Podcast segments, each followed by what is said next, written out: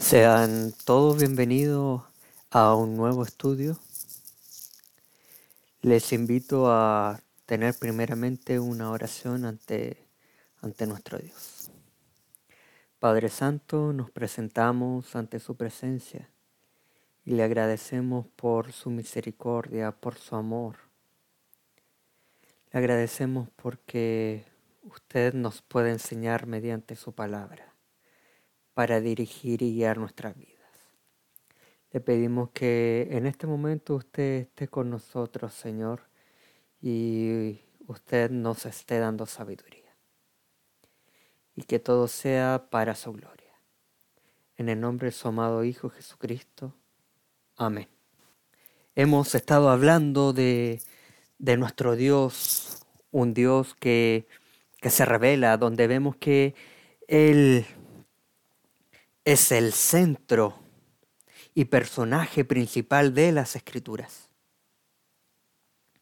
donde vemos al explorar la palabra de Dios como es descrito por Moisés, que Él estaba en el principio y Él creó todo, y nosotros vemos que la revelación especial se cierra cuando nuestro Dios restaura todas las cosas. Entonces, como, como pueden ver, eh, hoy día vamos a estar hablando sobre los decretos de Dios. Que esto compone eh, un semicapítulo denominado Las obras de Dios, perteneciente a las doctrinas de Dios y su creación. Les invito a que podamos tener una lectura en Efesios capítulo 1, versículo 11. Dice así, en Cristo también fuimos hechos herederos, pues fuimos predestinados según el plan de aquel que hace todas las cosas conforme al designio de su voluntad. Entonces vamos a, explorar eh, en este estudio un poco más sobre, sobre la voluntad de Dios, sobre sus decretos. Para ello, y y dado también que somos confesionales, vamos a revisar la, pregunta número 7 del Catecismo Menor de Westminster. Dice así, ¿qué son los decretos de Dios?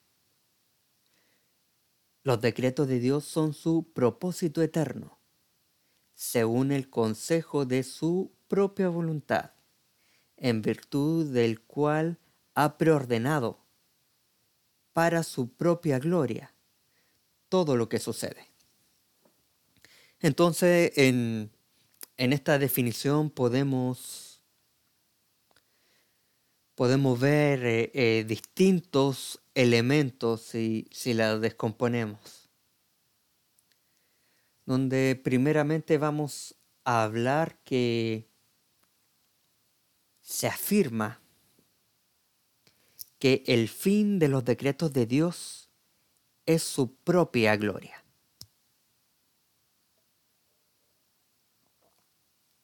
Apocalipsis 4:11 dice, Señor, digno eres de recibir la gloria y la honra y el poder, porque tú creaste todas las cosas y por tu voluntad existen y fueron creadas.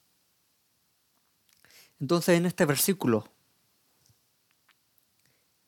de alabanza podemos ver que la gloria, la honra y poder pertenece a nuestro Señor, a quien es el centro, quien creó todas las cosas, quien sostiene el mundo bajo su voluntad. todo lo que existe está sujeto en dependencia ante nuestro Dios.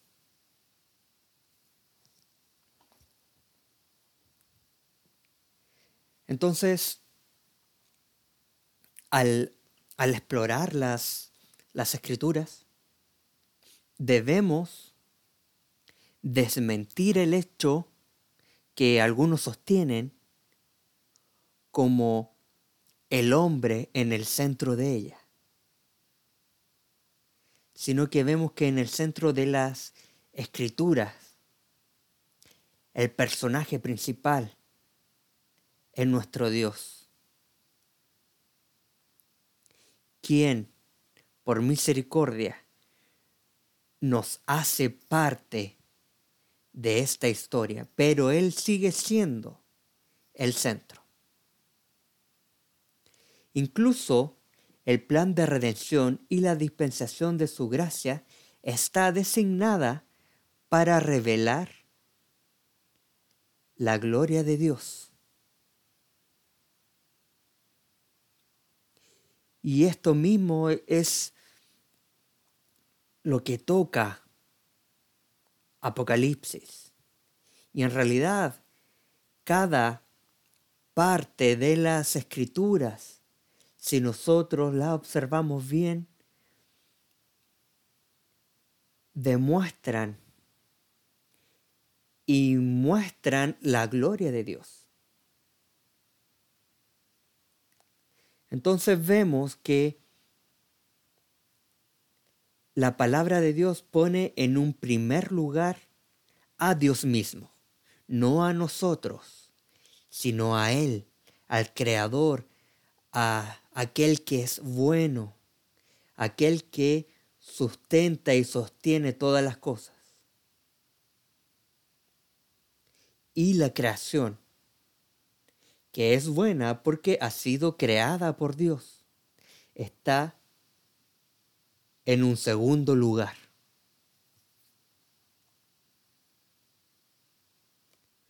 Otro punto que nosotros podemos entender o, otra afirmación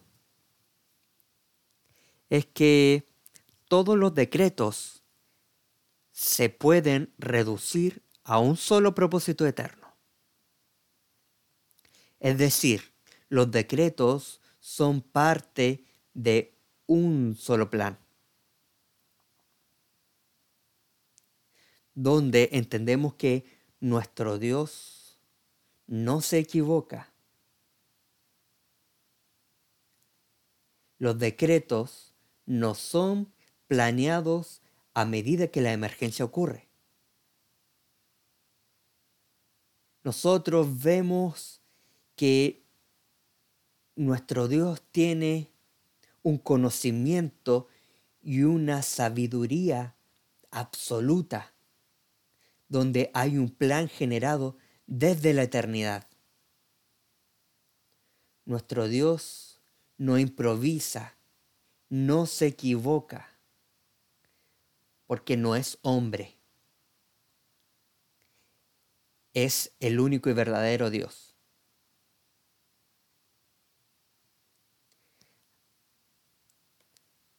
Entonces, como nuestro Dios no se equivoca, también podemos ver que es un ser infinitamente perfecto.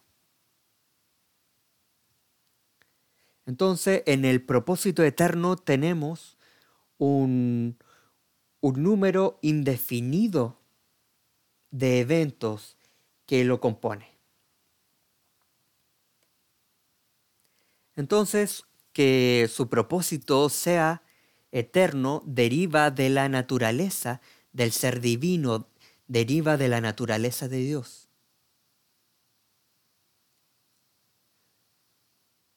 Él no está inmerso en la temporalidad como está su creación, como estamos nosotros, que nacemos, morimos, crecemos, nos envejecemos, estamos dentro de una línea temporal.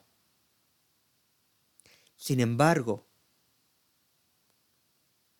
nuestro Dios es eterno, está fuera de lo temporal, la distinción de tiempo no, no encuentra referencia en Él, Él habita en la eternidad. Entonces, vemos que estos eventos y decretos que son parte de, de un solo plan son revelados y formados desde la eternidad. Por tanto, no hay cabida, no hay lugar a ninguna especie de improvisación o algo que le tome por sorpresa. Nuestro Dios tiene conocimiento absoluto desde la eternidad. Nosotros ah, al buscar en Efesios 3:11 encontramos que dice lo siguiente, conforme al propósito eterno que hizo en Cristo Jesús, nuestro Señor. Entonces vemos que desde la eternidad estaba este objetivo de revelar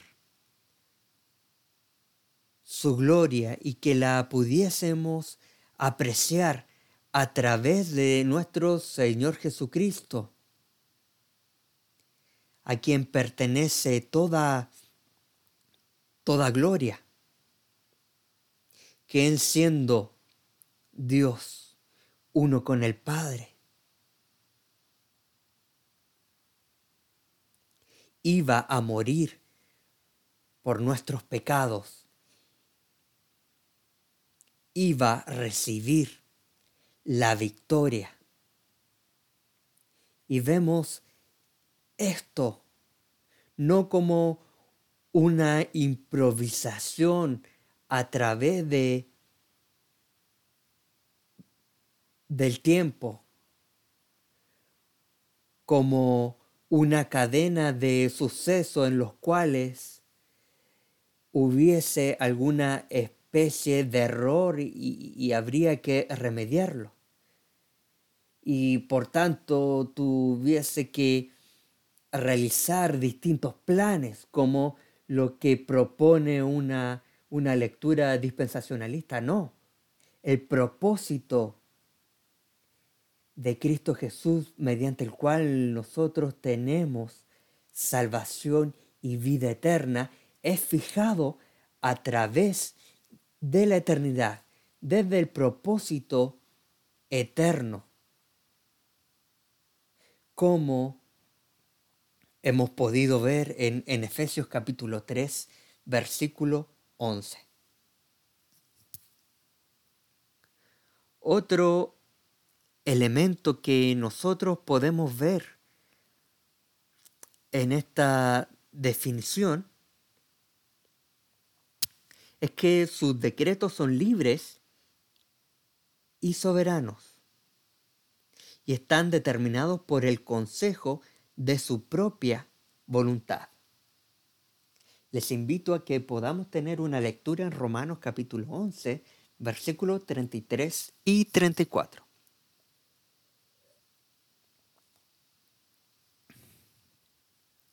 Oh, profundidad de las riquezas de la sabiduría y de la ciencia de Dios.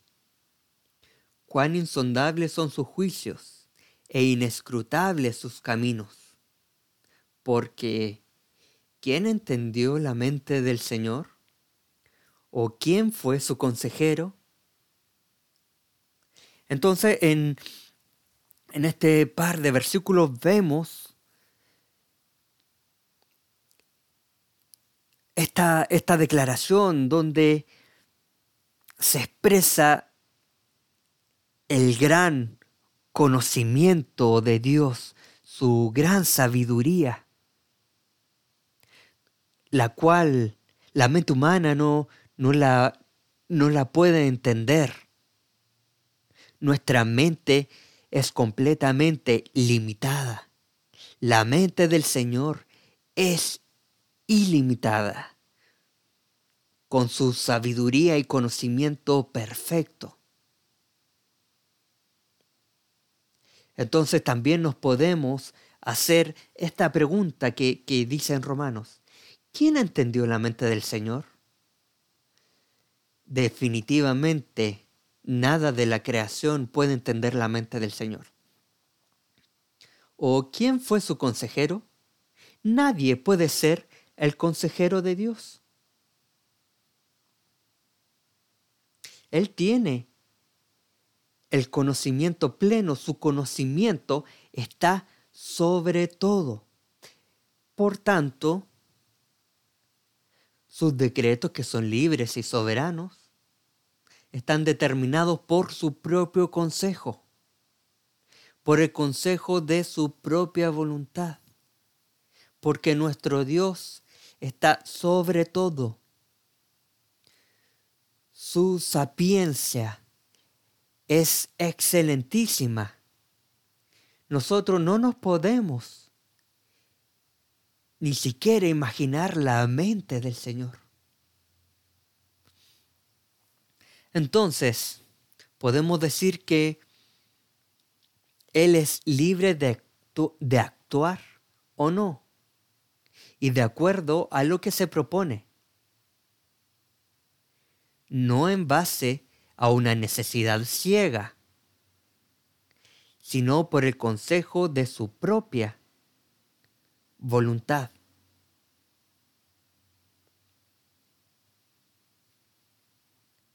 Entonces vemos que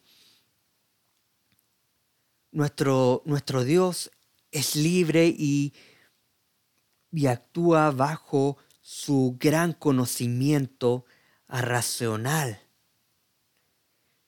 no como los seres humanos actuamos muchas veces frente a necesidades ciegas.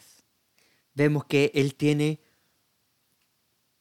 su propio consejo, un consejo que es excelente, donde nuestro Dios es completamente libre, no está sujeto a otro. Por tanto, Dios es infinitamente exaltado fuera de cualquier influencia externa. Él no está bajo la influencia del hombre.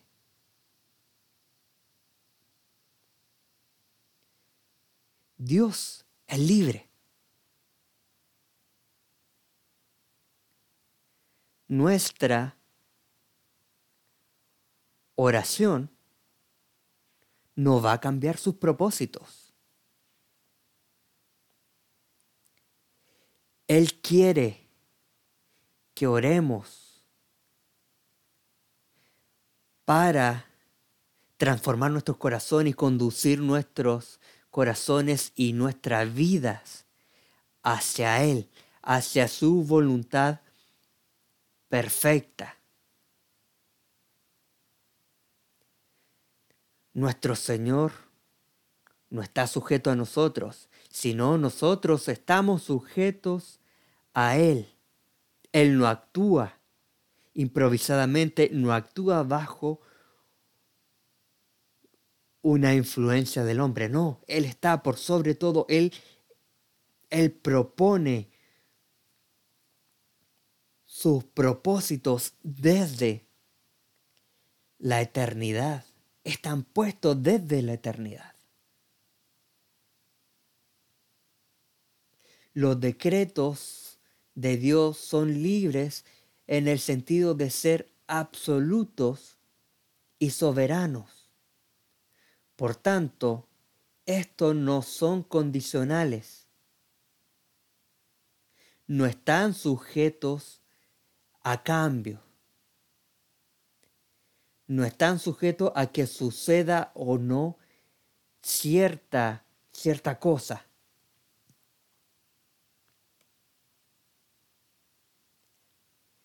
Como último punto que, podemos sacar de, de esta definición es que sus decretos son eficaces. En Isaías 14:27 leemos lo siguiente. Si el Señor de los ejércitos lo ha determinado, ¿quién puede frustrarlo? Y en cuanto a su mano extendida, ¿quién puede volverla atrás?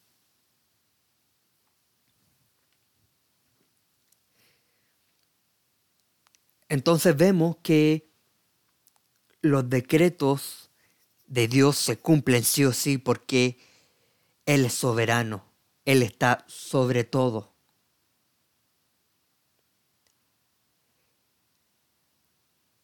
Entonces dice, ¿quién puede frustrarlo? Nadie. Nadie puede frustrar los propósitos y los decretos de Dios porque Él es soberano. Nadie puede torcer la mano del Señor. ¿Quién puede volverla atrás? Absolutamente nadie, porque nuestro Dios es soberano y su propósito es desde la eternidad. Todo lo que preordena llega a suceder. No hay nadie que pueda alterar los planes del Señor. Algunas cosas Él se propone a hacer. Otras las decreta permitir que se hagan.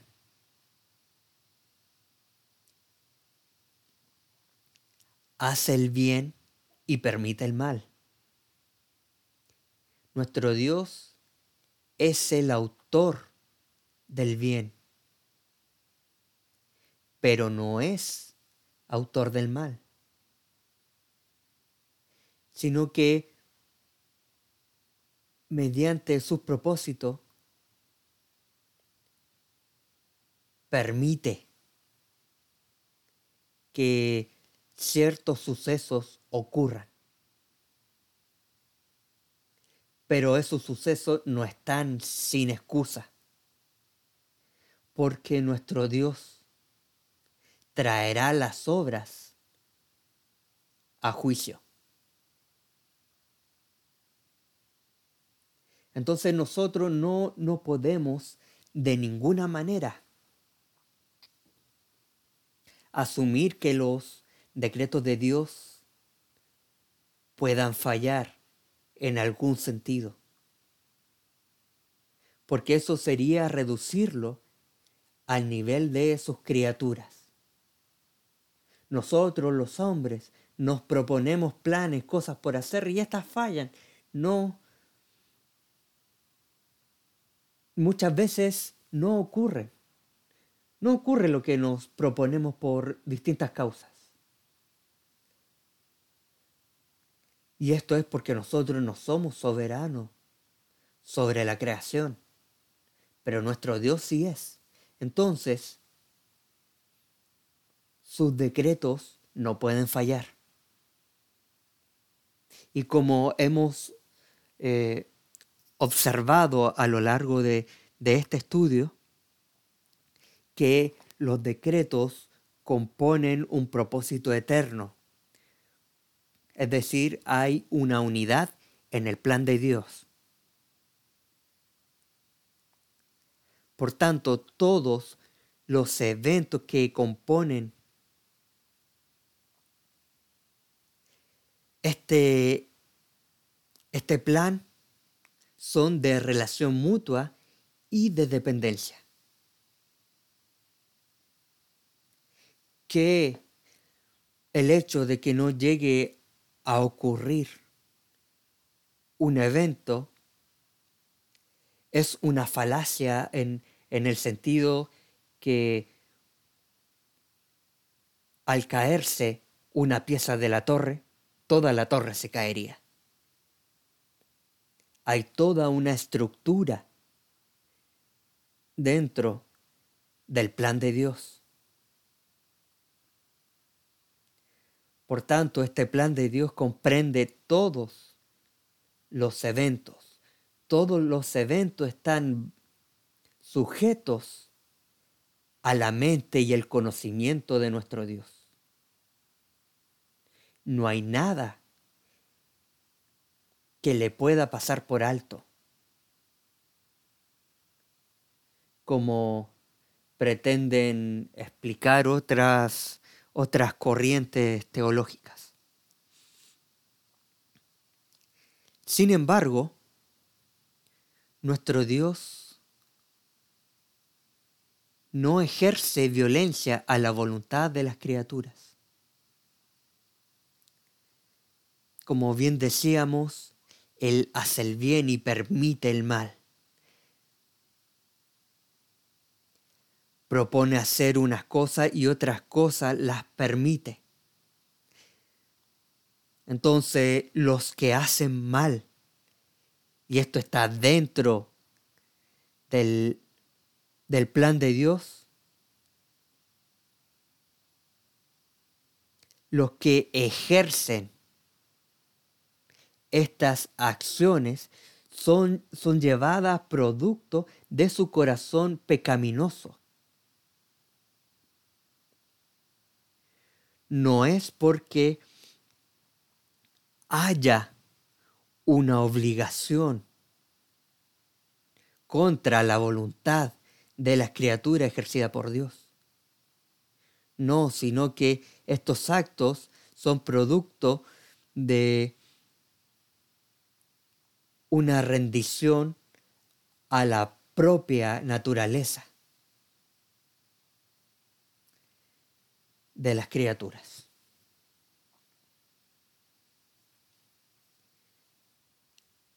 Podemos ver, podemos ejemplificar. Nosotros vemos el plan eterno de redención en Cristo Jesús. Y para que eso llegase a suceder, era necesario que existiese la caída. Sin embargo, nuestro Dios no forzó la caída, sino que la permitió.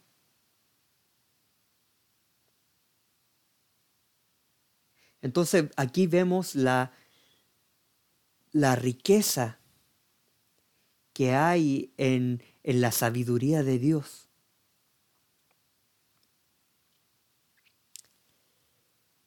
Él permitió la caída para mostrarnos algo mucho más hermoso, que es la victoria por medio de nuestro Señor Jesucristo, donde Adán y Eva actuaron bajo las intenciones de su corazón en rebeldía. otro ejemplo de, de cómo nuestro Dios actúa, por ejemplo, fue la venta de, de José. José fue vendido por sus hermanos en esclavitud. y vemos que nuestro Dios frustró las intenciones de ellos que querían darle muerte a José. Sin embargo, este, este sufrimiento que produjo tanto para, para el Padre la noticia de que su hijo había sido muerto. Y por otro lado, esta experiencia de, de esclavitud trajo un propósito mayor, que fue que José llegó a ser gobernador de Egipto. Y a través de José, nuestro Dios alimentó al pueblo de Israel. Pero cuando los hermanos de José actuaron con, con este odio, con esta maldad, fue producto de las intenciones de su corazón. Pero todo esto estaba bajo, estaba sujeto al, al plan de Dios. Y así nosotros podemos unir los trazos de la historia de cómo Dios ha obrado en su revelación, en su glorificación, por medio de nuestro Señor Jesucristo. Entonces, estos son, son los puntos que, que quería tocar respecto a los decretos de Dios. Espero que haya quedado eh, suficientemente claro, sin embargo, si hay dudas pueden, pueden expresarlas. Bueno, mis hermanos, que, que el Señor les bendiga y nos encontramos en un próximo estudio.